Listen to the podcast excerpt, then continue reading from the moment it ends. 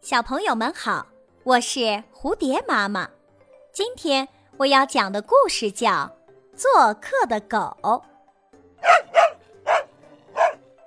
一天，有一家人正办喜事儿，大摆筵席招待亲朋好友。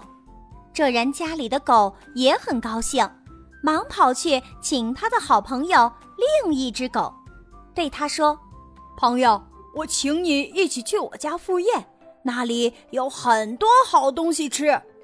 那狗跟随他朋友，兴高采烈地跑来一看，如此丰盛的筵席，于是心里暗暗高兴。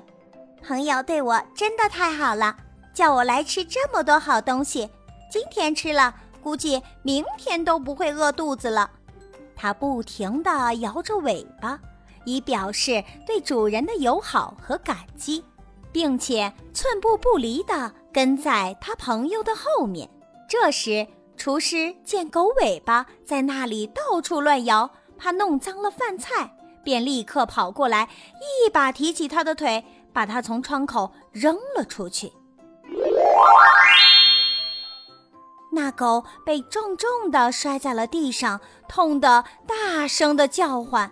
也不见朋友来看他一眼，最后只好夹着尾巴跑了回去。在路上，他又遇见了其他的狗，大家纷纷问他：“朋友，宴会吃的好不好啊？”他只好装出一副吃饱喝足的样子，回答说：“很好啊，我因为喝的太多，喝醉了，都记不清回去的路了。”这个故事告诉我们。不要信任那些慷他人之慨的人。